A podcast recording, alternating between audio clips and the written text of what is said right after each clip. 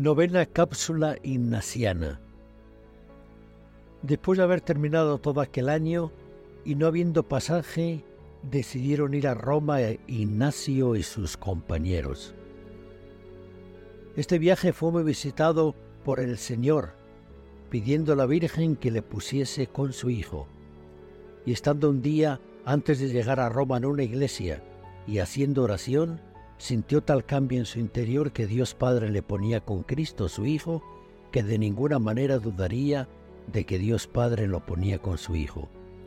Tuvo la experiencia más significativa para la fundación de la Compañía de Jesús en la pequeña capilla de la Estorta, que significa Nuestra Señora del Camino, y esto era en su camino llegando a Roma.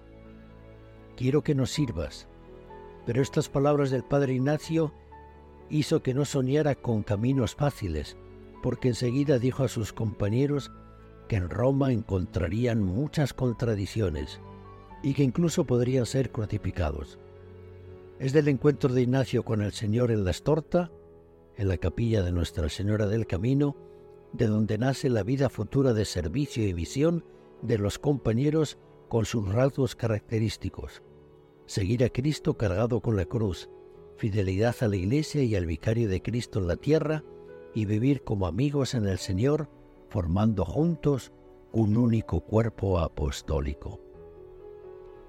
En la visión de la estorta se complementa una espiritualidad de ojos abiertos que empieza en la iluminación del cardoner, en la experiencia que se da en la ermita de Nuestra Señora del Camino. Ignacio se abre a la historia, a una mística encarnada en la vida de Jesús, donde se priorizan los contenidos sociales y se asume la cruz del Hijo y de los hijos como proceso histórico del Evangelio.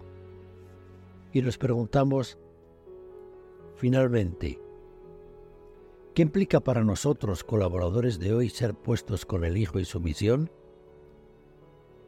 Segunda pregunta que nos hacemos, ¿cuáles serían las contradicciones y crucifixiones que conlleva el seguimiento fiel de Cristo en el mundo de hoy? ¿Cuáles son las exigencias de una espiritualidad encarnada y de ojos abiertos?